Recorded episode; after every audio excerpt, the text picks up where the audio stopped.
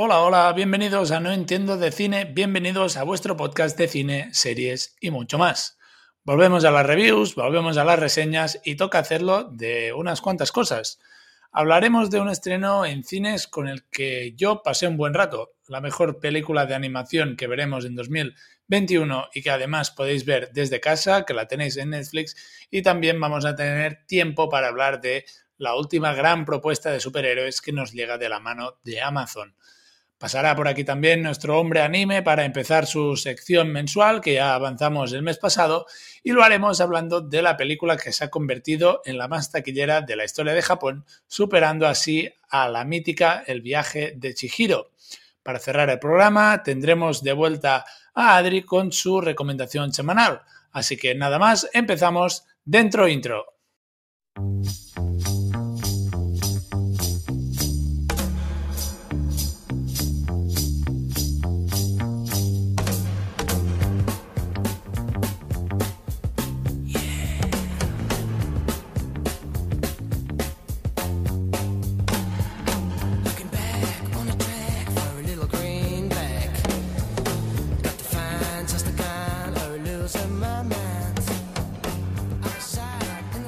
Entramos ya en materia con un estreno con el que, como he dicho ahora en la introducción, yo me lo pasé tremendamente bien. Quería una película en la que se repartieran hostias como panes, básicamente, y eso es lo que tuve, eso es lo que nos da y poder desconectar y pasarlo bien es lo que nos ofrece la película Nadie.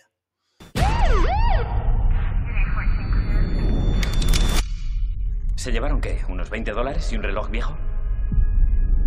Señor Marcel, ¿consiguió darle con el palo? No. Habrías podido con ellos. He oído que tuvisteis movida anoche. Ojalá me hubieran entrado a mí, ¿vale? ¿Por qué no te los cargaste? Solo quería que el daño fuera mínimo. ¿Y con eso te conformas? ¿Estás bien? Porque no lo parece. Una parte de mí se ha despertado y tiene muchísimas ganas de entrar al trapo. ¿Tú qué haces aún aquí, abuelo? Os voy a joder, pringaos. El protagonista de la película Nadie es Hutch Mansell, que es un padre de familia que tiene una vida anodina, podríamos decir, un trabajo que siempre es lo mismo, muy rutinario, un hijo adolescente que no le hace ni, ni, ni, puto caso, se ha distanciado de, de, su mujer, ¿no? Todo el tema de, vida sexual, hace meses, años que no tienen eh, relaciones sexuales y una noche les entran a robar a casa y él pilla a los ladrones y su hijo pues se enzarza en una pelea con uno de ellos y él no hace nada. Les deja irse, que se vayan con lo que han robado, les da lo poco que dice que tienen y les deja ir. Eso hace que su hijo pues eh, se sienta muy decepcionado con él, su mujer también, y él nota esa decepción que, le transmiten. Entonces es como que le, le, calcome por dentro ese, esa culpa, ese arrepentimiento y empieza a aparecer pues eh, su lado más oscuro, más violento de, un trabajo que había tenido él en el pasado y bueno, pues eh, empieza a dejar que su bestia interior salga, salga a la luz. Podríamos decir que nadie es como un John Wick, pero un poco light. Y la verdad es que para mí ha sido una gran sorpresa lo que me he llevado con la película Nadie. En inglés, pues bueno, la han traducido, bueno, nosotros la hemos traducido como nadie, de hecho Nobody, pues esta vez la traducción la han hecho bien. Es una película que tiene acción casi, casi desde el principio. Empezamos viendo pues a, Hatch, ¿no? Que parece el típico hombre pardillo, ¿no?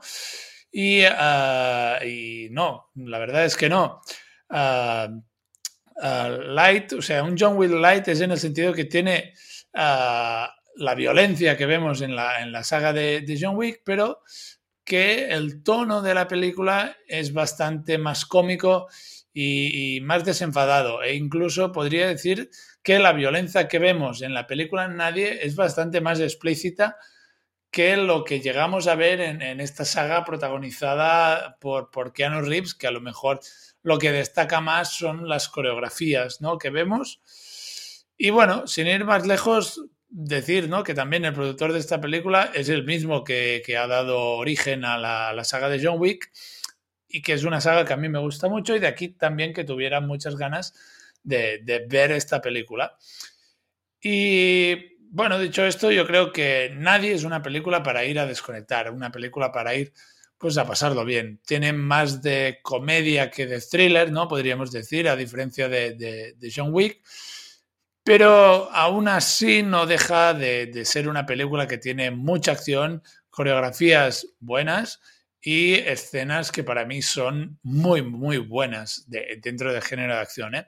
De hecho, casi toda la película es ir a ver al protagonista a, a puñetazos contra, contra gente. Y realmente sí, ¿eh? me vale, es lo que quiero ver, así que bienvenido sea. Y de hecho, la película tiene una escena que quien la haya visto ya lo sabrá, que es la escena del autobús, que para mí esa escena es, es oro puro, esa escena. Me ha sorprendido mucho con la película de Nadie su protagonista, que es Bob Odenkirk, que es un actor que yo no había visto mucho y creo recordar que solo lo había visto en sus papeles como Saul Goodman en las series de Breaking Bad y en la de Better Call Saul, que es la serie spin-off de, de, la mítica Breaking Bad. Realmente, pues esa diferencia de, personaje que, que, que, tiene, pues mola muchísimo, porque tú no te imaginas al personaje de Saúl en Breaking Bad repartiendo hostias. Y no es el típico perfil de actor que te imaginas en películas de acción, ¿no? Como puedan ser, por ejemplo, Uh, pues Jason Statham o este tipo de actores que, que, ya están consolidados y que son referentes dentro de, de, este género. Y, y, no se defiende mal, ¿eh? la verdad. Me lo imaginaba, por ejemplo, hay una película que se llama mm, Pelea en las celdas 99, que está protagonizada por, por Vince Vaughn, que es un, un actor que, que, que, no es de acción y, y que te chirría un poco ya ver ver sus escenas de lucha. En este caso, con Bob Odernick, uh, a mí me ha gustado mucho las coreografías que tiene, sí que se ayuda un poco de, de, armas, no es todo coreografía, puñetazos y todo eso, pero oye, que mola muchísimo todo, todo lo que han hecho en esta película y de hecho las coreografías, pues eso, se, se bien, uh, bien hechas y, para nada se ve forzado que piensas, bueno, eso Bob Odernick como que no. Al contrario, a mí me ha sorprendido para bien. Uh, el personaje de, de, Hutch Mansell, pues eso, que interpreta a, alguien que, que, que, tiene una vida pues aburrida, monótona, ¿no? Porque es alguien que en su pasado se había dedicado a matar a gente que no le encontraran y ahora pues lleva una vida aburridísima para él, la típica de familia feliz, de funcionario oficinista y él está aburrido, está ya harto de la vida y, es una película que nos va a sorprender porque eh, lo que nos parece una persona normal y corriente, al final es el más capacitado para pegarte un par de puñetazos. Y de estas que cuando sale a relucir su, su lado violento, deja herido a quien no debería, que es un personaje ruso, no me acuerdo del nombre, y de ahí que se gane a un enemigo bastante más peligroso de lo que podíamos imaginar al principio, ¿no? Y bueno, ya voy acabando porque de hecho la película es cortita, dura una hora y media. Mm, la trama es simple, ¿no? Al final es una historia de venganza, pero no venganza. Y todo lo que es la película, pues está bien. Sin ser la película de vuestra vida, yo creo que es una buena propuesta para ir a ver en el cine. Os lo vais a pasar bien os vais a reír, vais a ver violencia, que al final, pues en películas como nadie es lo que queréis ver, ¿no? En una película de acción lo que quieres es acción y nadie os la va a dar. Tiene buen, buena banda sonora, muy divertida y todo es más que correcto. Así que poco más que decir con de nadie y vamos con la siguiente película.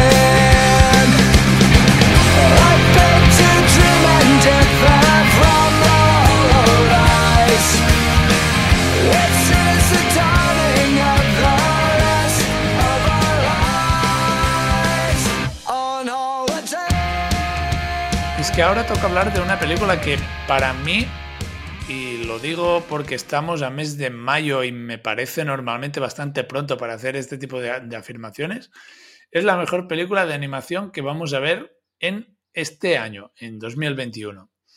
Es una película que, como he dicho en la intro, podéis disfrutar en casa y en familia, ya que la tenéis en Netflix. Viene de la mano de Sony, el estudio que hace tres añitos, dos añitos y medio nos regaló la magnífica película de Spider-Man Into the Spider-Verse, una película que a la postre se acabó llevando el Oscar a, a Mejor Película de Animación y que ahora nos traen la película Los Mitchell contra las máquinas, una película divertida que me lo pasé genial. Que comience el plan.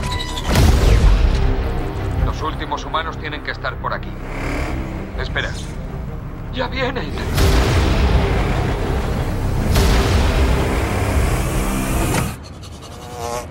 ¿Es un coche familiar naranja de 1993? ¿O es un... ¿Quiénes son esos guerreros imparables? Somos los Mitchell, los únicos que podemos salvar el mundo. Lo siento muchísimo, mundo. Dejadme que me presente. Soy Katie. Soy un poco friki. Mis padres no me entienden todavía. La verdad, yo también tardé en entenderme a mí misma. Mi hermano también es muy rarito. ¿Le gustaría hablar sobre dinosaurios? No, vale, gracias. Y mi madre. Magdalena Katie. Todos, la verdad. ¿Qué tal si dejamos los móviles y estamos durante 10 segundos solo mirándonos fijamente a la cara? Empezando ya. ¿Veis? Esto sí que es bueno, es natural. Toda familia tiene sus retos. Fíjate, hace años que no tenemos una buena foto en familia porque siempre estáis discutiendo. Para mi familia, nuestro mayor reto fue... El apocalipsis de las máquinas. Los Mitchell, pues son una familia bastante peculiar porque, bueno, la protagonista de la película es Katie Mitchell, que es una estudiante, entendemos que preuniversitaria, que es amante del cine, que después de acabar el instituto, pues está a punto de entrar en la escuela de cine de, Los Ángeles, creo recordar. Es una chica que le cuesta hacer amigos, no acaba de encajar muy bien, ¿no? Tiene unos gustos que hace que también le, le, cuesta entrar, ¿no? Ella hace cortometrajes, hace fricadas, podríamos decir, y eso hace que, que, le cueste encajar y hacer amigos. Y a todo este lío, por si no fuera poco, ¿no? Cuando eres uh, adolescente de, no encajar, se le tiene que uh, añadir que su relación con su padre, pues no es la, mejor del mundo. Su padre es un hombre, pues, bastante vasto, bastante rural, podríamos decir, y chocan bastante a la hora de, ver las cosas con, Katie. Uh, en medio de todo esto, pues también está su madre, que es una mujer que tiene, la pobrecita, una paciencia infinita y que siempre intenta calmar el ambiente y, traer un poco de paz, ¿no? Y luego está su hermano pequeño, que es un friki de los dinosaurios. Después de tener una discusión acerca del futuro de, de, Katie en la escuela de cine, ¿no? A ver si se va a poder ganar la vida o no, pues discuten Katie y su padre y bueno, la cena acaba en bronca. El padre, intentando reconducir la situación, decide volver a unir a la familia a través de un viaje a través, uh, por todo el país para cruzarlo y llevar a Katie ellos mismos a la escuela de, cine de Los Ángeles en vez de, de, que ella coja un vuelo sola.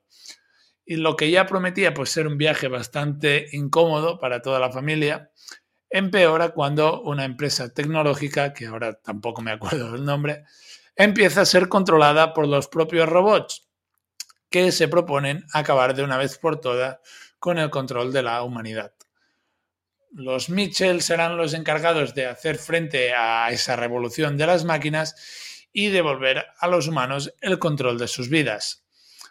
Yo solo puedo decir que la película me ha parecido maravillosa, una película entretenida, para todos los públicos, divertida, me reí mucho y no me lo esperaba, y la verdad es que me lo pasé en grande. La aventura que viven los Mitchell a mí me pareció súper graciosa, y, lo digo, no soy uh, para nada exagerado en este caso, ¿no? Porque creo que Sony y bravo por ellos, han hecho una película que la gente adulta pueda pasárselo como el público infantil también viendo esta película, ¿no? Porque eh, tú la puedes ver con un niño de 7, 8 años y se lo va a pasar en grande. La, puedes, la puedo ver yo solo con 25 años que tengo y pasármelo en grande igual. O sea, mm, me parece un acierto el, tono que tiene esta película de, los Mitchell contra las máquinas, ah, tremendo. La aventura que, vivimos con los Mitchell no es más que también podríamos decir un reflejo de, una etapa que, todos pasamos, que es el hecho de ir haciéndose mayor. dejar atrás nuestra etapa como niños barra adolescentes e ir haciéndonos adultos. Una etapa que yo creo que tampoco es fácil para nadie. Los hijos quieren dejarlo todo sin mirar atrás, ¿no? Lo típico que los padres nos molestan, ¿no? ¿Quién no ha pasado esta etapa? Y también esa etapa en las que ah, pues los padres intentan retener a su hija, en este caso de la película, para no tener esa sensación de que se les escapa su niño, ¿no? Y dice, ay, mi, mi, hija, pobrecita, qué pequeña, se ha hecho mayor, ¿no? Quiero que siga siendo mi hija. Y, y, bueno, al final es una etapa en la que hay que adaptarse y aceptar que la vida pues, está llena de cambios y esos cambios son los que vamos a ver a lo largo de, la película, ¿no? Y vamos a ver esas fases emocionales que, pasan los, cada uno de los protagonistas, ¿no? Por ejemplo, el hermano pequeño que ve como su hermana mayor, ¿no? Su referente, la persona con quien juega y todo, pues se hace mayor y, se va a ir de su lado. Su madre igual, eh, que, que, la hija se va de casa y al final para una madre supongo que eso también también pesa, no me he encontrado todavía con, esa fase. Y el padre lo mismo, eh, bueno, eh, él quiere recuperar ese espíritu que tenía Katie de pequeña, que jugaban juntos y ahora están muy distanciados por, cómo ha ido la vida también. Y, bueno, es la aventura de cómo eh, los Mitchell pretenden volver a unirse a través de esta aventura. Ah, durante su aventura, pues los Mitchell también se van a encontrar con un par de robots bastante peculiares de, la empresa esta que, toma el control de, las máquinas, que son muy peculiares, lo he dicho, y que les van a ayudar. Decir que todos los personajes que vamos viendo a lo largo de toda la película son muy entrañables. Yo creo que la película nos deja grandes personajes y todos tienen pues su momento y su momento de gloria, podríamos decir, y que todos son muy graciosos, todos tienen su momento de, hacer gracia, no es eso lo típico que hay, el personaje chistoso y los demás, pues bueno, no, no, todos tienen, bueno, son, son como son una familia tan rara, todos se permiten el lujo de, poder ser divertidos. Eso sí, por muchos humanos y robots que salgan, el que se roba el show no es otro que Monchi, que es el perro que tiene la familia, que quien ha visto la, la película sabrá a, qué me refiero. La aventura en sí que viven los Mitchell, pues pasa por muchas fases, como, como toda la película de, aventuras, pues eh, el ritmo de la película es muy dinámico, no llega a tener ese típico momento de bajón que sí que podemos ver en, en, otras propuestas y no hay ninguna, ningún momento en el que, dije, en el que tú lo veas realmente, que digas, ostras, pues ha bajado el ritmo. No, todo está perfectamente equilibrado y saben encontrar, sobre todo, y eso me ha parecido genial, saben encontrar muy bien el balance entre la comedia, ¿no? Que, que, bueno, que comedia es lo que reina en el 90% de, de, la película, con estos momentos más sentimentales, ¿no? Los típicos momentos de redención, el típico momento de, de bajón de los personajes, pues eso lo saben hacer perfectamente bien. Visualmente la película está muy bien, eh, muy colorida, tiene, se nota que viene de la mano del estudio de, Sony, en este caso que, hicieron uh, Spider-Man Into the Spider-Verse, ¿no? Tiene el típico toque, ese rollo adolescente, como si estuvieran escribiendo sobre una libreta, por, decirlo de alguna manera. Y, realmente muy bien, yo me lo he pasado muy bien transmite ese aire fresco que vas viendo a lo largo de, las casi dos horas que dura la película. Es que dura casi dos horas y ni te enteras. A mí me pasó como si fuera media hora. Y realmente, ojalá hubiera durado más la película de los Mitchell. Ah, bueno, ya lo he ido repitiendo también. Eh, los Mitchell contra las máquinas a mí me parece la, mejor película que vamos a ver este año a nivel de animación. No estoy muy seguro de recordar bien qué es lo que todavía tiene que venir por parte de Disney y Pixar para, para el resto de 2021. Creo que queda Luca y poquita cosa más. Pero que con los Mitchell contra las máquinas he conectado mucho con, todo, con todos los personajes. Me lo he pasado muy bien. Este ah, mensaje un poco de disfrutar de la vida, de dejar la tecnología a un lado, el hacerse mayor. No sé, es una película que, entra muy bien, entra muy bien, eh, repito, para todos los públicos y sobre todo la tenéis en Netflix. Estuviera guay, hubiera estado guay verla en cines, porque creo que hubiera ganado bastante, pero eh, la tenéis en Netflix, licencia de Netflix, y os lo vais a pasar muy, pero que muy bien.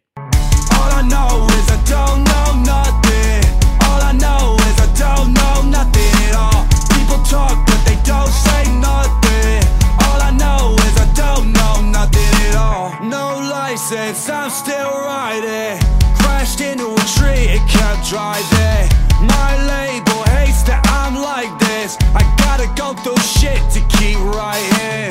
All these girls, I don't want none of them. But I know I'll end up with one of them. My life on the outside's fun of them. But the person on the inside is crumbling. All I know is I don't know nothing.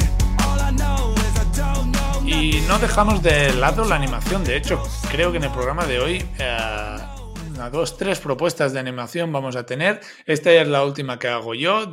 Luego viene ya la sección de anime, que es la que incluyo este, esta tercera propuesta. Pero ahora toca hablar de una propuesta que es de animación y nos ponemos también en modo, en modo serie y también en modo superhéroes. Así que ya podéis imaginar que descartamos las series de Marvel, porque la serie que toca hablar ahora tiene animación y superhéroes una serie que tenéis disponible en Amazon Prime Video y que terminó su primera temporada hace relativamente poco, creo que hace un par de semanas, y que ha sido una auténtica sensación. Efectivamente, estoy hablando de la serie Invincible.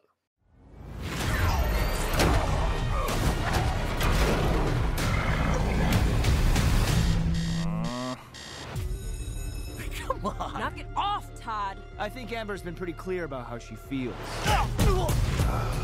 I'm nothing like my dad. I want to be just like you. I've fought to keep this planet safe. Your power's got to be due any day now, son.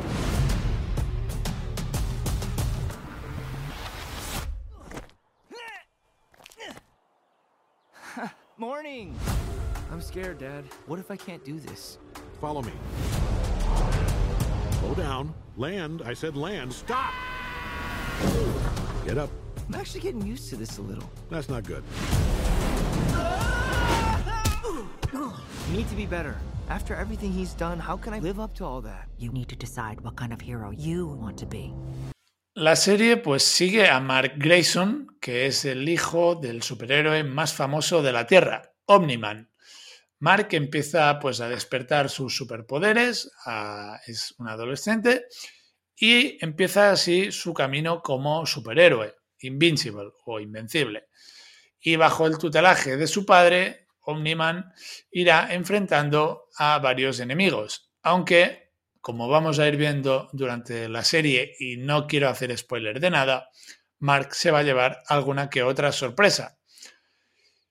Tengo que decir que iba totalmente a ciegas yo con esta serie. No sabía qué era, no había leído los cómics, porque hay los cómics de, Invincible. De hecho, me enteré de la serie por, por, por Twitter, creo recordar, de, algún mutual que tengo por allí que recomendaba la serie antes de que saliera y me llamó visualmente la atención, busqué el tráiler y dije, hostia, mm, vamos a verla. Y de hecho, no tenía ni la más mínima eh, idea, ni, ni, la más remota idea de, la existencia de, de estos cómics y dicho esto, después de haber visto la serie, puedo decir que me muero de ganas por empezar a leer estos cómics. O sea, la serie es tremenda.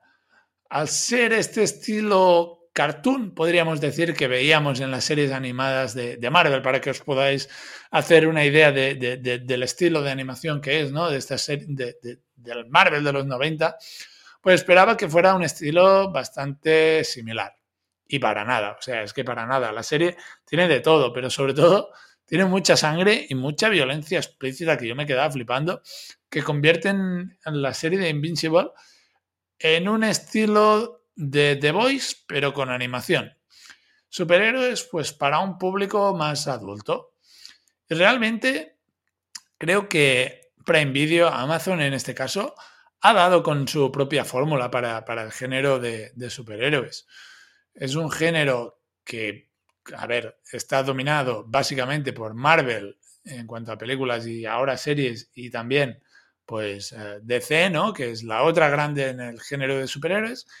Y Amazon, pues ha sabido encontrar su huequecillo de contenido con un producto que va destinado pues a un público más adulto, ¿no? Que ahí pues podríamos decir que compite con Watchmen, a lo mejor un poquito de, HBO, pero que gracias al éxito que, han tenido pues las dos primeras temporadas de The Voice y ahora esta primera de Invincible, podemos decir que, que Amazon pues este contenido pues le viene bien y, saben cómo, cómo, darnos lo que, lo, que, lo que queremos nosotros, el público adulto que, nos gustan los superhéroes y que queremos algo diferente también.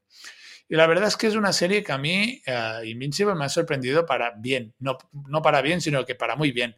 La empecé en plan pasatiempo y acabé enganchado, pero enganchado en plan de que deseaba que fuera viernes para que saliera un nuevo episodio, como pasa con las series de Marvel o Mandalorian en su momento, pues yo estaba ahí esperando ya que saliera el, capítulo de Invincible.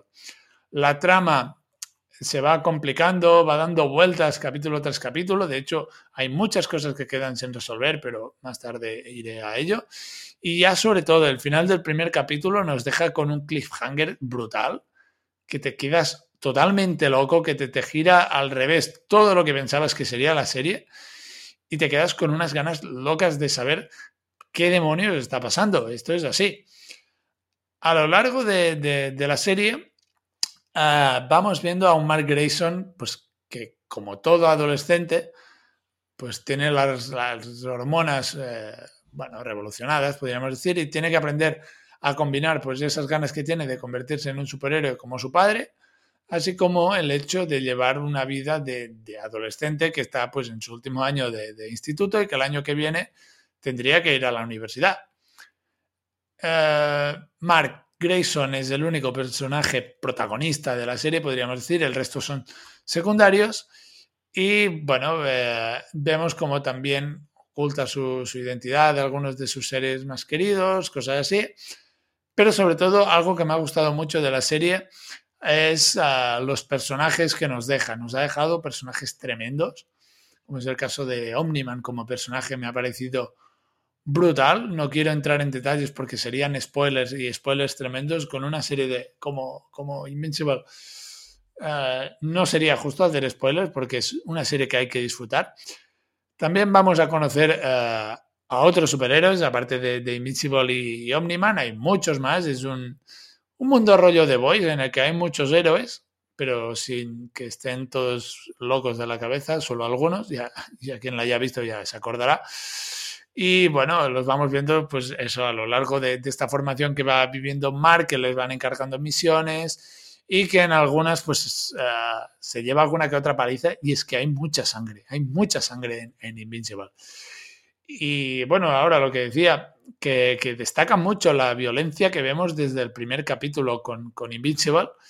Y, si bien el primer capítulo parece todo muy tranquilo dentro de todo, pero es que al final de este, cuando explota todo y explota de un, mundo, de un modo muy sanguinario, yo creo que como espectadores consigue sorprendernos si no hemos leído los cómics. No sé si los cómics son ah, así, pero ah, hay momentos hipergore que para ser animación lo pondría un poco al nivel eh, ataque a los titanes, de lo explícito que llega a ser todo.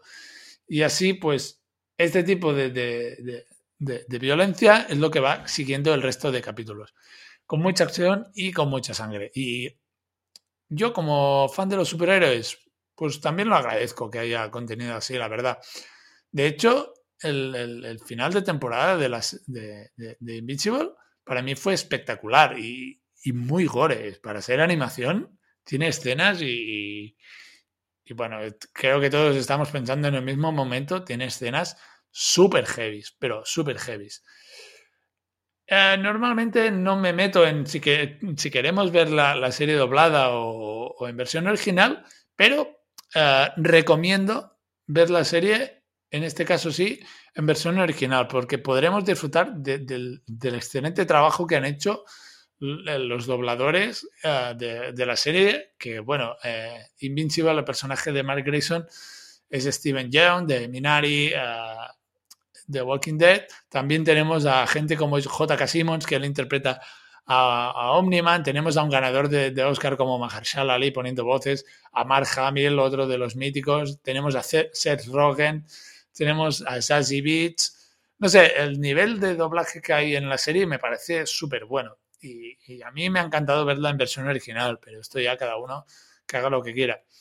Y, y ya voy acabando. Eh, de verdad que la serie vale mucho la pena. La animación tipo cartoon, como he dicho, combina muy bien con el CGI que han usado para las escenas de acción, porque eso permite que tengamos también peleas que son visualmente impactantes e, e impresionantes y súper bien hechas.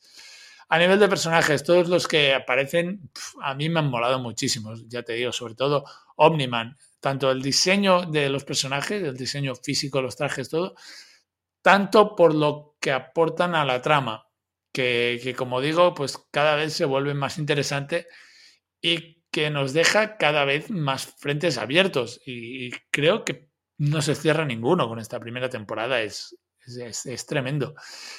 La única putada que, le veo a la serie y que no es ni problema de la serie, sino que es culpa de lo buena que es la serie, es que tan solo son ocho episodios, que es algo raro en, en animación, pero también son capítulos de 45 minutos, así que más o menos ya se mueve en esto. Pero hostia, ocho episodios a mí se me ha hecho súper corto. Eso sí, tenemos buena noticia, que es que no solo ya está confirmada una segunda temporada, sino que además también ya nos dijeron y ya confirmaron que también habría una tercera temporada y todo. O sea que fenomenal, porque como la serie llega a este nivel, ya no digo como lo mejore, eh, hay unas ganas tremendas de, volver a verla. Así que ya sabéis, para los amantes de los superhéroes, os podéis adentrar en, en, las aventuras de Invincible porque, porque mola muchísimo. Ahora sí, vamos con la sección del anime.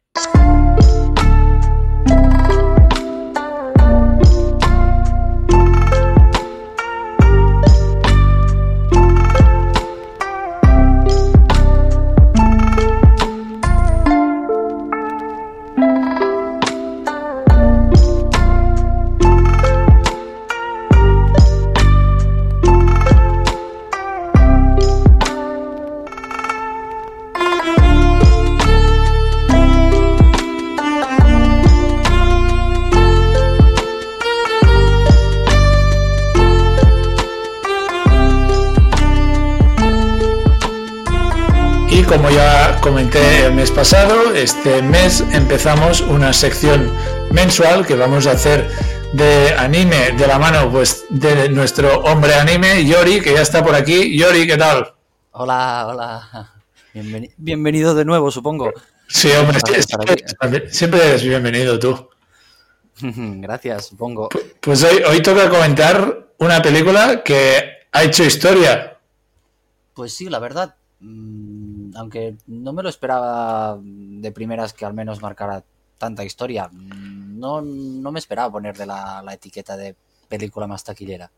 Efectivamente, estamos hablando de la película más taquillera de la historia de Japón, que no es poca cosa, superando así a un mito que es el viaje de Chihiro, de Estudio Ghibli, la, obra maestra de Hayao Miyazaki, y esta película no es otra que Guardianes de la Noche, El Tren Infinito, la película que sigue la trama de, la serie de animación Guardianes de la Noche, Kimetsu no Yaiba, Demon Slayer, le, le pueden decir como, como queráis. Eh, pues, allá que fuimos, ¿no? A verla en el cine, aprovechando que Selecta Visión, que como siempre hacen un gran trabajo, ¿no? Trayendo películas eh, de anime a territorio español, pues nos brindaron la oportunidad de poder ver la película tanto en versión original, en castellano, en catalán, en, en el caso nuestro que estamos en Cataluña, y la pudimos ver en la gran pantalla. Eh, ¿Tú la viste en el cine, Yori, o no? Pues la verdad no, no pude verla en el cine. Esa, esa semana no tuve tiempo de ir a la gran pantalla, digamos. Y al final eh, la vi desde casa y en versión original subtitulada al español. Y valoración, valoración así inicial un poco. Bueno, más que nada sí que quizás aclaramos un poco el experimento que estamos haciendo. Mm, esto es un poco curioso porque uh, yo solo he visto la película, es decir, no sé absolutamente nada del anime, no sé absolutamente nada del manga. Y la gracia es precisamente uh, hacer una abstracción desde mi punto de vista comparándolo con el tuyo, que es el punto de vista de alguien que, si lo digo bien, ha acabado el manga, ¿verdad? El manga, sí, el manga terminó en el año pasado, creo finales, no sé si septiembre o, agosto, no sé. El, manga terminó, eso seguro. Eh, bueno, vamos a poner un poco de situación, ¿no? Porque Demon Slayer fue una serie, uno de los animes que 2019, ¿no? Uh, sí, si lo digo bien, 2019. 2019 fue un anime que tuvo una temporada, 24 episodios, causó un gran revuelo y, bueno, eh, fue la sensación del año, ¿no? En cuanto a anime. Cada año hay alguno de este que, sobresale bastante del resto. Y en este caso fue a Demon Slayer. Y bueno, anunciaron una vez terminada la primera temporada que el siguiente arco que adaptarían del manga no iba a ser en forma de serie ni segunda temporada, sino que sería eh, en formato de largometraje. Y bueno, era el arco del tren infinito y había ganas, ¿no? Porque eh, para los que leíamos el manga era uno de los arcos que, molaban bastante y hacerlo en formato película, pues ha sido algo grato, ¿no? Porque en, anime todas las películas que, se basan en series y cosas así suelen estar fuera del canon, como es el caso de One Piece, Bola de Dragón, que son las que siempre tenemos en, en cine. Y, bueno, se agradece tener, tener tipos de películas así. Eh, no sé tú, yo salí encantadísimo de la película, pero encantadísimo. Mm, pues la verdad, mm, quizás mm, sí. No, no sé si mi opinión es extremadamente fundada por, por, la gracia del experimento, solo he visto la película, pero debo decir que sí, salí contento del cine, me, me, lo pasé bien, pasé un buen rato y fui capaz de conectar con la peli. Eso sí que es algo que me, sorprendió. Porque no esperaba mm, poder conectar con algo que me venía de nuevo, que yo cogía, digamos, por el medio, en vez de empezarlo desde el principio. Y me dejó, me dejó buen sabor de boca, sí.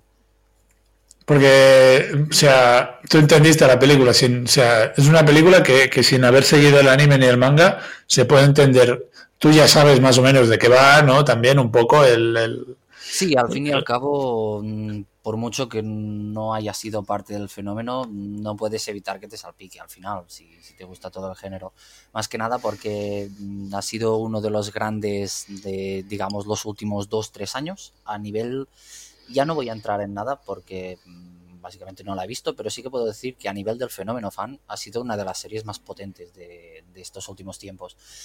Y respecto ya a lo que dices de la película, pues la verdad es que sí que obviamente hay muchas cosas que se me han quedado un poco, digamos, sueltas por el hecho de no saber de dónde vienen los personajes, pero sí que puedo decir que todo lo que se empieza dentro de la película se acaba dentro de la película en algún sentido. Y yo me he ido con la sensación de que sí, obviamente no he visto absolutamente nada, pero al menos lo que me ha pasado en la película he sido capaz de entenderlo. Ya con el bagaje que llevas detrás de más o menos haber visto cuatro escenas porque te salen quizás en Instagram o te las recomienda YouTube, cualquier, cosa. Al fin y al cabo todos hemos visto ni que sea al menos la cara del protagonista, Tanjiro. Luego, pues básicamente eso. Sí que cuatro cabos sueltos, pero en general la película la he encontrado muy, redonda, digamos. Sí, bueno, vamos a contar un poco de qué va, ¿no? Porque después de, la primera temporada de, de Demon Slayer, Eh, pues eh, creo que, bueno, Tanjiro, mm, el protagonista de la serie, eh, Kamado Tanjiro, eh, quiere aprender nuevas técnicas y va a pedir consejo al que es el pilar de fuego. Sí. Entonces, bueno, la serie va un poco de que hay demonios que matan humanos y los cazadores de demonios, Demon Slayers, guardianes de la noche, como queráis decirlo, pues son los encargados de eh, matarlos o exterminarlos. La hermana de Tanjiro es convertida en demonio y el resto de su familia la matan. Eh, esto es básicamente la, trama de la serie. Él se convierte pues en, guardián de la noche. A partir de aquí, pues bueno, las aventuras, si queréis eh, la veis la serie, porque si no nos vamos a estar rato aquí para comentarla. Y bueno, el, arco del tren infinito es este, el que comprende el, su encuentro con Rengoku, que es el pilar de fuego, nuestro nuevo dios, lo podemos decir claramente, ¿no? Sí, bastante, bastante. Ha sido. Quizás no me esperaba que un, que un personaje fuera capaz de, no sé, despertarme tantas cosas. Sí, bueno, pues ahí en el tren se encuentran con el tal Rengoku, el pilar de fuego, y bueno, al final allí en ese tren pues pasan cosas que son cos- eh, obra de demonios. Sí, al fin y al cabo todos Y, sabemos. bueno, Es, es lo de siempre, al final. No hay nada que, que vaya bien del todo y siempre hay esa sensación de no malestar, pero de decir. Todo, todo está yendo demasiado bien. Aquí hay algo que en cualquier momento se va a dar la vuelta. sí, Pero dentro de lo que cabe, sí que mm, tiene buen ritmo. Eso, eso, sí que hay que, eso sí que hay que decirlo. No, no hay ningún momento que te parezca que es una calma antes de la tormenta que es forzada. Todo, todo sucede de manera bastante natural y bastante rápida, cosa que mm, personalmente agradezco. Sí, no se matan mucho en las explicaciones. De hecho, eh, a lo mejor tenemos momentos puntuales que ya son parte de la trama para entender lo que ha pasado anteriormente, más o menos. Eh, está pensada más o menos para que si no has visto el anime algo puedas pillar al aire, pero evidentemente si has visto la serie o has leído el manga, eh, entras a tope ya en la película desde el principio. Y bueno, es, ah, yo me lo pasé muy bien. Es una serie que me gusta mucho. El único pero que tiene este, anime es los fans, ¿no? Que, que, bueno, lo hemos comentado mil veces que, bueno, los fans de estas nuevas generaciones, pues es como que descubren algo nuevo y se vuelven demasiado radicales. Sí, más que radicales, quizás mm, que también, ¿eh? Mm, La verdad, porque luego depende de con quién hablas, mm, a veces te suelta un, rollo, pero mm, más que radicales a mí creo que el, gran problema es, no sé cómo decirlo, su, su visión, digamos. Es decir, porque hayas visto esto, puede estar muy bien, sí, mm, puede ser incluso una, obra- maestra, mm, no lo sé, la verdad es solo, solo pura hipotética, pero mm, al fin y al cabo lo que sí que encuentro a faltar un poco es el respeto. Y esto también me, me ha pasado con algunos fans de Shingeki, aunque obviamente no vamos a generalizar, y más con estos animes que tienen fans a patadas. Sí, exacto. Bueno, el caso es la, la película realmente está, está muy bien. No me esperaba que tan, o sea, sí esperaba que bien, pero es que salí contentísimo básicamente por el, el, el- el- el trabajo de animación estupendo que han hecho desde Ufotable o Ufotable, como le quieras llamar. Sí, que con los nombres no vamos a ponernos de acuerdo, creo. No, el estudio, el estudio de animación, eh, bueno, se la, han sacado directamente para hacer esta película. De hecho, sí que mm, he visto cuatro, cuatro escenas de que de la, de la serie, del anime, y algo que sí que debo decir es que mm, no sé si es algo bueno o algo malo, yo considero que es bueno, que es que no he notado mucho la diferencia entre el anime y la película. Y eso, mm, siendo de la calidad que es la película, es un punto a favor del anime. En este sentido, creo que el estudio ha recuperado su, su, su calidad, sobre todo en la fluidez de las animaciones. Sí que el color es muy bueno, sobre, sobre todo también están muy, muy, muy buenos los trazos gruesos de, de, los tajos y de los personajes en los contornos, pero creo que donde se ha notado más su calidad es en la animación y sobre todo en la fluidez de, de esta. ¿Por qué lo digo? Pues porque recordemos que el estudio en su tiempo hizo maravillas con la serie de Fate. Sí, correcto. Sí, sí, no sé, las animaciones de Fate a nivel de combate y todo eso puede que sean las mejores, ¿no? De podría ser. Podría no ser. Mm, es, es... Y eso que Fate tiene un estilo muy diferente al de Guardianes de la Noche. Sí, es un estilo, digamos, más, más clásico. Mm, Me gustaría decir con personajes más mmm, redondeados, aunque no sería la mejor palabra ahora mismo. Y uno, unos diseños un poquito más, más sencillos. Sí, Sí, yo también lo diría así. Sí, aunque sencillos, creo que cabe puntualizar que son sencillos no a nivel del detalle, sino a nivel de, digamos, ¿cómo lo diría? Contornos, quizás sería la palabra. Por ejemplo, ahora estoy pensando en el pelo de, de Saber, que es un pelo que es, es, muy, es muy redondito, no tiene, no tiene, digamos, esquinas. Y en cambio, por ejemplo, ahora los pelos de Rengoku, Tanjiro o incluso la, la máscara de jabalí de Inosuke están llenos de puntas por todos lados que a la hora de dibujar, al momento de dibujar el contorno se hace bastante, mmm, bueno, supongo que para ellos se hace bastante más pesado de dibujar. Imagino que sí. No sé, yo ya te digo, Demon Slayer para mí eh, es superior la animación a la historia, de aquí un poco también el éxito de, de, de la serie, porque el, el tema animación es brutal y eso ha ayudado un poco a que sea tan, tan fenómeno. Eh, nivel de personajes, la película, bueno, eh, sí, uh, es la película básicamente de, de, los tres, cuatro protagonistas que tenemos en la serie, más Rengoku. ¿no? Sí, en básicamente en este Rengoku podríamos contarlo como el, el, cuarto protagonista, ya que justo en su momento de entrada mmm, ya tiene un, un carisma que coge, coge a toda la gente y le dice, no, no, ahora es turno de mirarme a mí. Y, y vaya, y si vale la pena, ¿eh? Ya ves, y vaya, y vaya si, si luego vale la pena quedarse mirándolo a él. De sí. hecho, es, es ya digamos que es bonito de ver de por sí. Su combinación de colores la he encontrado muy acertada, así que al fin y al cabo tampoco es algo extremadamente innovador.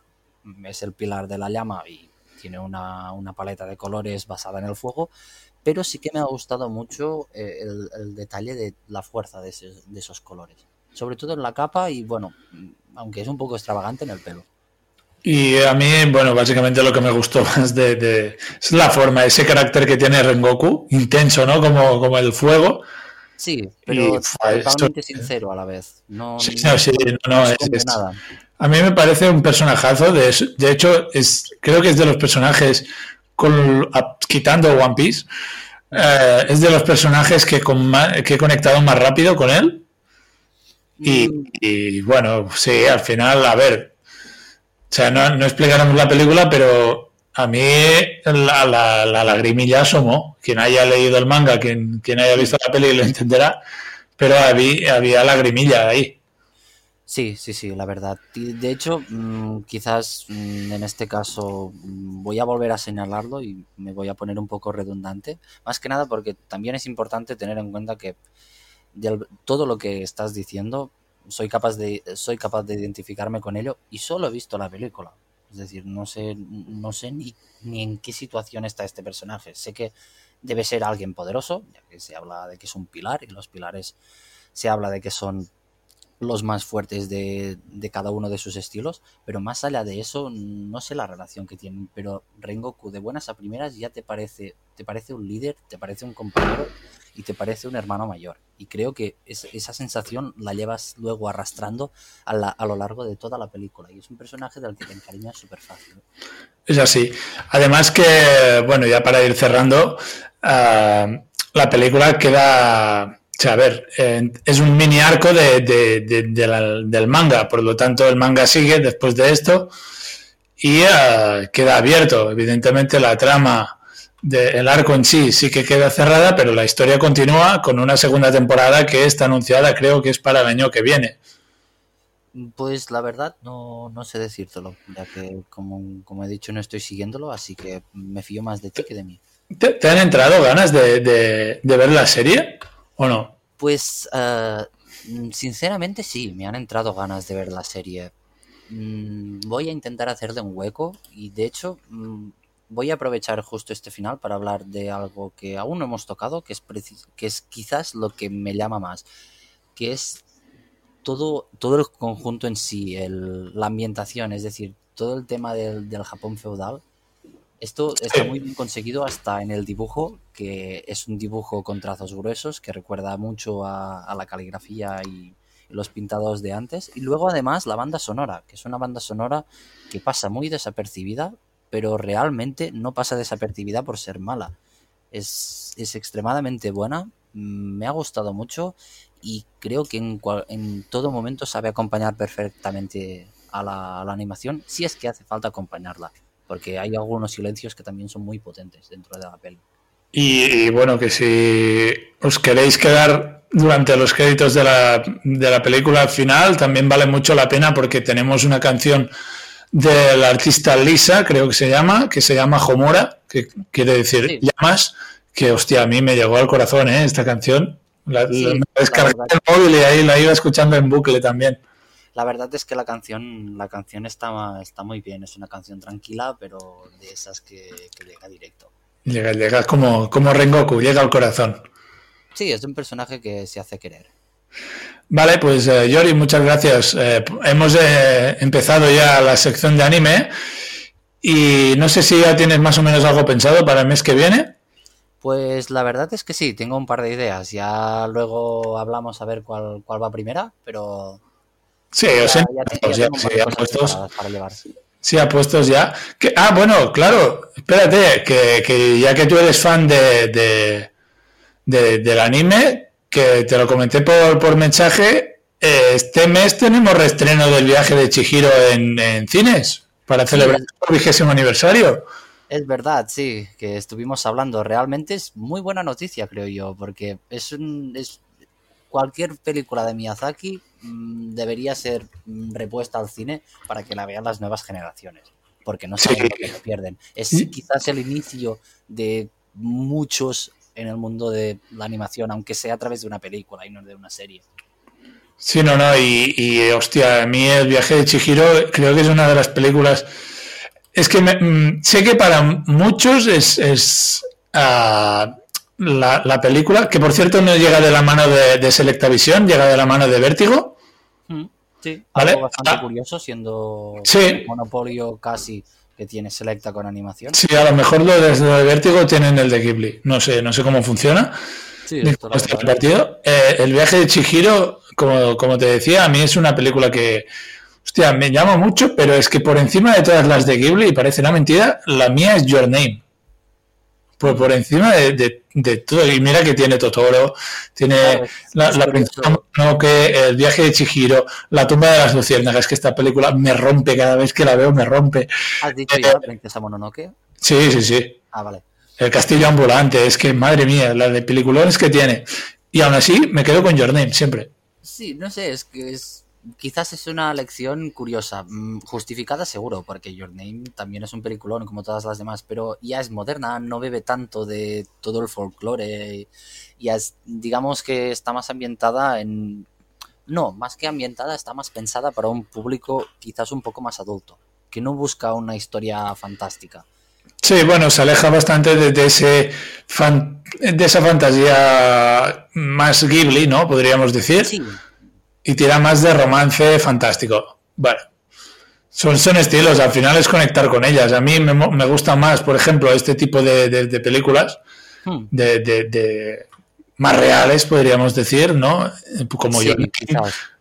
Por ejemplo, yo que sé, eh, A Silent Voice es una película que, que me encanta también. Te la podrías que al nivel de Ghibli, de lo que las disfruto. Eh, yo que sé, ¿cuál más? Por ejemplo. Ya, luego está aquella de ¿Qué-. Uf, esta hostia, cómo me rompe también, madre mía, esta película. Esta me parte en dos, tío. No, es que. De, de hecho, cabe decir que la, la- la nueva tirada de películas de animación japonesas son más realistas, no, no están tan basadas en mundos fantásticos, pero gracias a eso saben captar muy bien esa, esa esencia de la cotidianidad, digamos. Sí, sí, podríamos decir que sí. Sí, y luego lo mezcla con uno de esos elementos fantásticos tan, tan característicos del mundo, pero sin dejar de parecerte que ha salido del mundo real. Es decir, sigues en el mundo real y hay una pequeña fuerza que mueve la trama. Sí, exacto. Hmm. Sí, no sé. Bueno, eh, yo iré a verla en el cine, esta del viaje de Chihiro, que es como ahora que estoy yendo a ver las del Señor de los Anillos, que son películas que en su momento no pude ver en el cine por, por edad. Sí, El viaje de Chihiro- pequeños. Claro, y el viaje de Chihiro es una de estas cuentas pendientes también con, con- con la animación japonesa en pantalla de cine, como cuando fuimos a ver Akira, por ejemplo. Sí, sí, sí. Ah, ese, ese fue un, un gran estreno y de hecho es, supongo, básicamente la misma idea. Dar mm, a toda la nueva generación una oportunidad para irla a ver donde estaba pensada que se viera, en el cine, con gran calidad de imagen y sonido.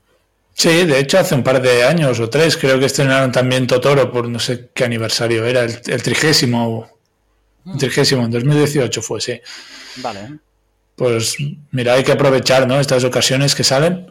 Sí, ya que además tampoco tenemos la suerte de que salen, digamos, a menudo, pues Exacto. ya cuando, ya cuando salen hay que aprovechar. Totalmente.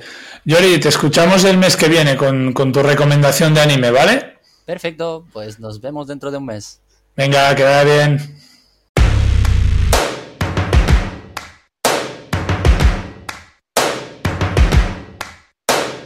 First things first, I'ma say all the words inside my head. I'm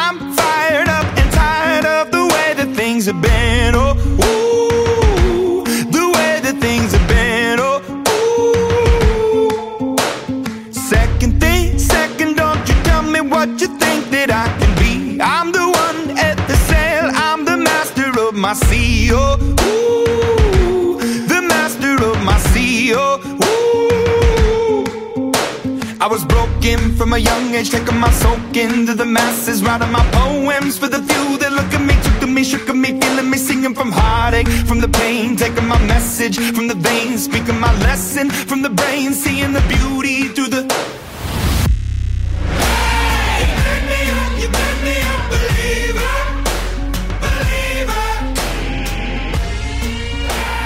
Vale, y vamos ya para cerrar el programa de hoy, que vuelve después de un par de semanitas de vacaciones, el gran Adri, que ya está por aquí. Adri, ¿qué tal?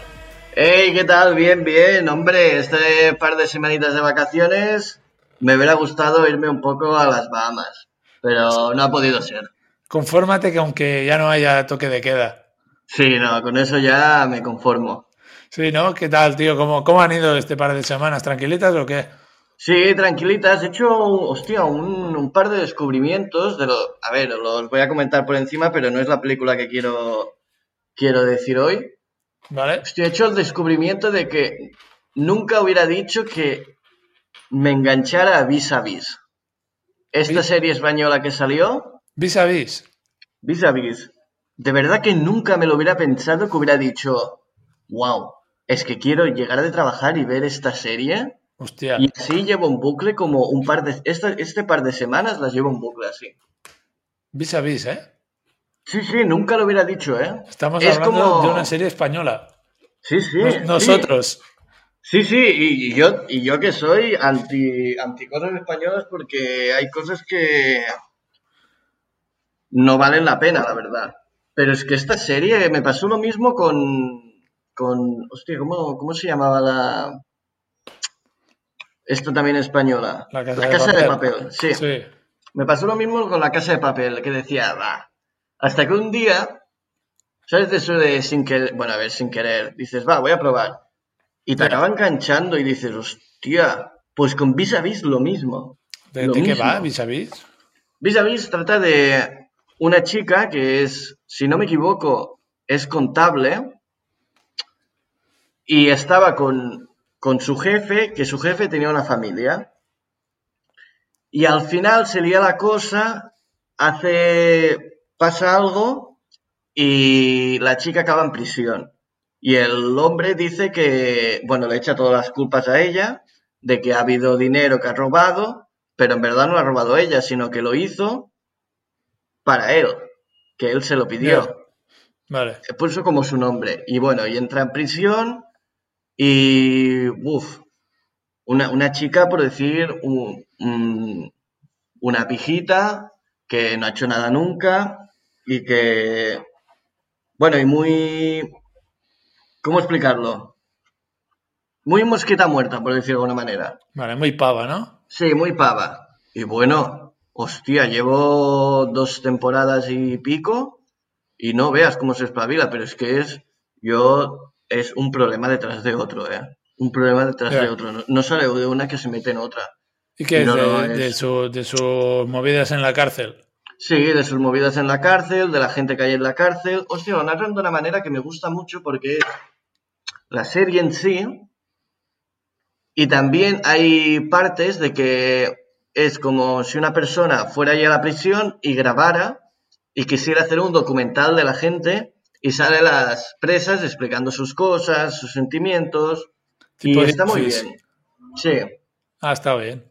Y son, pero a ver, se podría decir que esto es como el 5-10% de la serie. Ah, vale. Pero hacen estas cositas y, hostia, me parece una serie muy interesante y pienso que la en un par de semanas o así ya la acabo y... Pero me ha sorprendido mucho, nunca lo hubiera dicho, ¿eh? Bueno, no, me, no me lo esperaba, ¿eh? Que fueras a recomendar Vis. Yo ¿Qué, más? ¿Qué yo más? ¿Qué más? Va. Mira, hoy traigo, hoy traigo una película que os la vais a tener que buscar por internet porque en ninguna plataforma está. ¿Esta es la segunda o la recomendación ya? Ah, no, la recomendación ya. Ah, vale, venga. La segunda venía a ser que había visto la primera de, de Stallone en Acorralado. Ah, hombre. Y, hostia, me gustó mucho, ¿eh? Pero quiero decir, la, peli- la película en sí es una película sencilla. Es un hombre que, que viene de la guerra, pasa por un pueblo caminando, el policía se piensa que es un, que es un mendigo y lo joden, lo joden, lo joden sin saber que él era un, me parece que era un boina verde o así, hasta que se enfada Stallone y monta la de Dios. Y, el, Y bueno. resto, el resto es historia. Sí, y el resto ya es... Uf, Sí. Bueno, sí, ¿qué sí. vamos a decir ya? Pues eso, hoy vengo a traer una película que os la vais a tener que mirar por internet porque en ninguna plataforma está. Y es la película de Clímax. Una película del 2018. Clímax. Una película de 2018 toda hecha por Gaspar Noé. Hostia. No sé si Vale. te suena. Sí, bueno, Gaspar Noé sí, la película ni idea. No, no, no. No, o sea, Es- no, no he visto nada de, de- de Gaspar Noé, ¿eh? Tampoco. Sí. O sea, sé, sé No, quién es, pero no he visto nada. Yo solo esta película. Esta película me la, me la recomendó mi pareja que cuando estaba estudiando en la universidad se la pusieron y me dijo, hostia, la tienes que ver, la tienes que ver, pero es muy dura. Y yo ya dije, bueno, esperé un tiempo y después ya dije, va, creo que estoy preparado para verla. Y os tengo que decir que la película, a ver, dura una hora y media, una hora y cuarenta.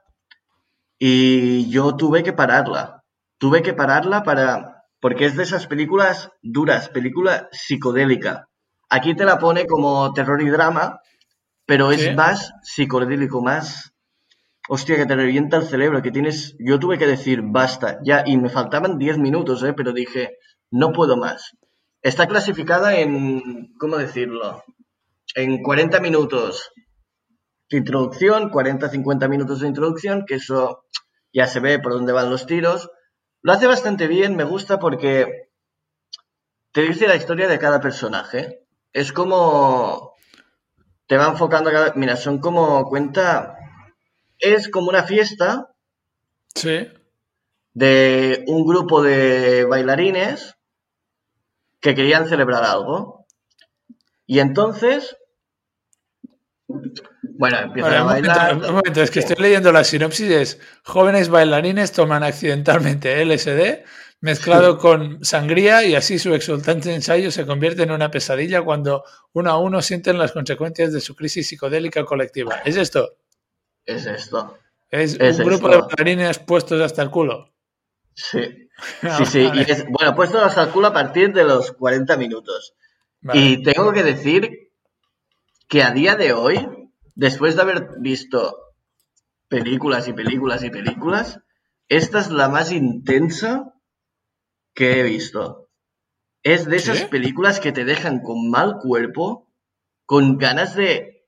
te revienta el pecho antes de acabar la película y, y es, es increíble. Eh, un segundo que... Vale. Sí. Y que te revientan el pecho de la ansiedad que te da. Pero es que es tan... La graba tan bien, hace unos planos tan... Hostia, yo te lo digo de verdad que es, es una película que se tiene que ver. Se tiene que ver porque es... Es como ir un paso más en el rollo... No sé si os acordáis que hace un par de semanas o tres recomendé la película de... Ah, la de Las Miedo sí, Miedo y Asco Sí. Las Vegas. Pues Sí. multiplícalo por 50. Bueno, Esto aquí no hay censura. Y un enfoque bastante distinto, ¿no? Porque esa Sí, es yo- comedia y aquí. Sí, no, lo no, que y cuentas- esto es. Es. Uf, te lo digo de verdad. Son, es una película que me hizo sufrir y además es que no te esconde nada. Es más, es como que el cámara. Bueno, como que ya lo tienen planeado para centrarse en cuando está tan chunga la cosa y no desvían cámara. Es más, la acercan más, te hacen planos muy raros, la luz, la música. Es que es todo, es para verla ah, con la luz, si quieres sentirla de verdad, con la luz a oscuras y con la música un poco alta. Bueno, con la voz un poco alta. Vale. Como si estuvieras en el cine, más o menos. Sí, como si estuviera en el cine. Esta película yo creo que si llegara al cine, porque si no me, si no me equivoco, se estrenó Bueno. en, en diversos festivales Sí. y dio... Creo se estrenó en España en, en 2018, pone aquí. Pero no sé si la hicieron en, en cines. Hombre, Eso es lo que me hace... Supongo que sí, ¿no? Lo sé. que ¿eh? a lo mejor primero pasó por festivales. Sí. Y, Hostia, y mira, yo no, no lo... Bueno, a ver, claro, yo no sabía Yo de, esta, de la existencia de esta película. En, en- en- en los cines de, de Girona, nuestra ciudad, no, no me Sí. suena haberla, haberla hecho. No, no, yo... A mí no me suena. Que puede ser que se haya hecho, a lo mejor sí, en algún... En algún rollo así, pelis secundarias, pelis... ¿Sabes lo que te quiero decir? Sí, sí, sí. Cines, mm, bueno, en Barcelona a lo mejor, ¿no? Mm, Cines que, que ya están acostumbrados a este tipo de, de, peli- de porque- producto. Sí, porque es una película. Una película bastante dura. Bastante dura y que se tiene que saber a lo que vas.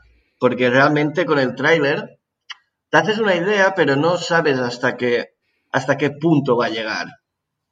Y una vez vas, vas avanzando, vas avanzando, vas avanzando, vas avanzando, cada vez ese nudo en la garganta te va aumentando. Y Porque es como... Tú esta, esta dices que te la recomendó tu, tu pareja, ¿no? Sí. Sí, porque tenía una asignatura en, en cuando estaba allí estudiando en la universidad de que era estudiaban todo tipo de películas. Empezaron por Tarantino, eh, después otros otros ¿cómo explicarlo? Otros directores y después cayó esta. Esta fue así de tenéis que ver esto sí o sí. Vale. Y cuando la vio es lo que me dijo, ella la tuvo que parar también porque, hostia, es, es de las pelis que dices, nunca me había encontrado con nada igual. O sea, eh, Ese- terror, tú- tú el, el terror, mm, más que, que pasar miedo, lo que pasas con esta película es más ah, ansiedad o angustia, ¿no? Sí. Que, que propio terror. Sí, Ah, pues, es que es eso. Mira que normalmente, no sé, Ga- Gaspar Noé me, va- me, me da bastante pereza, ¿eh? Pero Yo te digo, ¿no? Como, ¿Cómo tiene que tener esa, esa cabeza para sacar esta película? Porque esto, a ver, te puedo decir que es, mirándolo desde los ojos de, de fuera, sí, críticos, yo encuentro que esta película es una maravilla. Pero Ah, claro, mira, esta está disponible en alquiler en, en Filming, para quien la quiera ver. oh, Eh, 4 euros. Si, la- si la quieren ver, la única plataforma en la que está, por lo que dices, es Filming. yo lo que digo, yo tengo que decir que yo la vi por... me no, por YouTube no. Era por, por, otra, por otra plataforma, pero que me costó bastante encontrarla. Y la viste en castellano. La vi en Pues- castellano. No, pues, mentira, la vi, la vi en... ¿Francés subtitulado? No, sí, me parece que sí, ¿eh? Me parece que la vi subtitulada. Claro, porque la película es en francés, ¿eh? Sí, la vi subtitulada, si no me equivoco. Eh, Veo Ahora que no la película acuerdo. ganó en, en Sitges en, en- en su año. Hmm. Ganó en Sitges de la, en la categoría de mejor película. Por lo que tengo entendido yo, se ve que el tío llegó a- allí, nadie sabía de, de lo que trataba esa película ni nada. Y hostia, claro, tú, yo me imagino, yo soy un, un espectador de Sitges y yo no me imagino de qué va esta película, tal y cuantos, y a mí me da, un- me revienta el corazón ahí mismo, literalmente. Claro.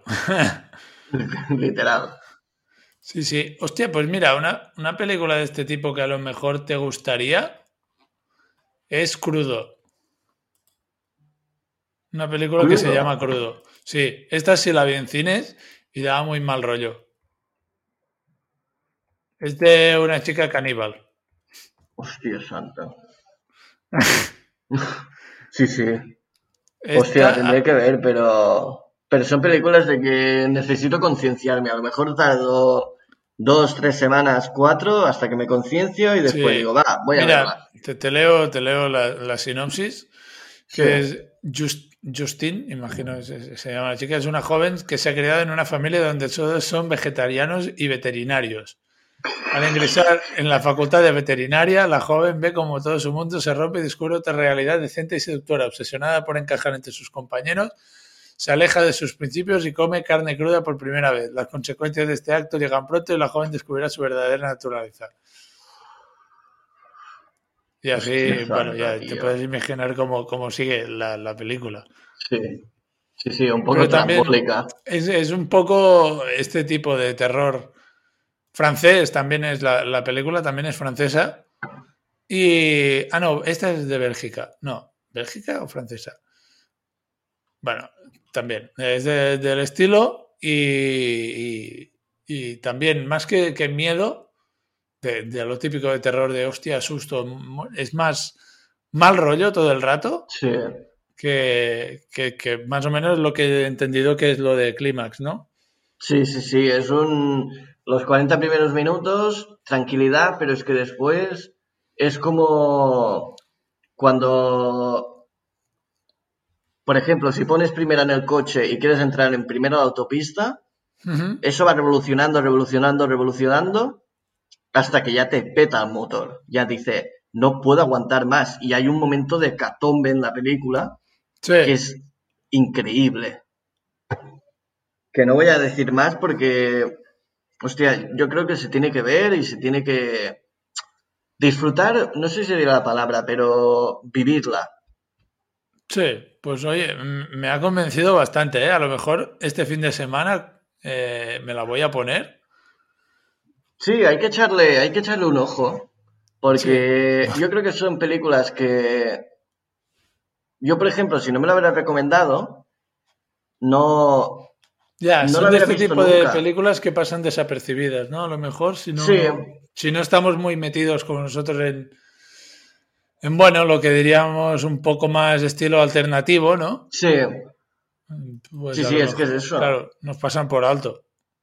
sí, Claro, sí, yo te sí. digo, de, de Gaspar Noé no he visto, creo que no he visto casi nada. A ver qué ha hecho. No, yo es lo, lo primero y único que he visto.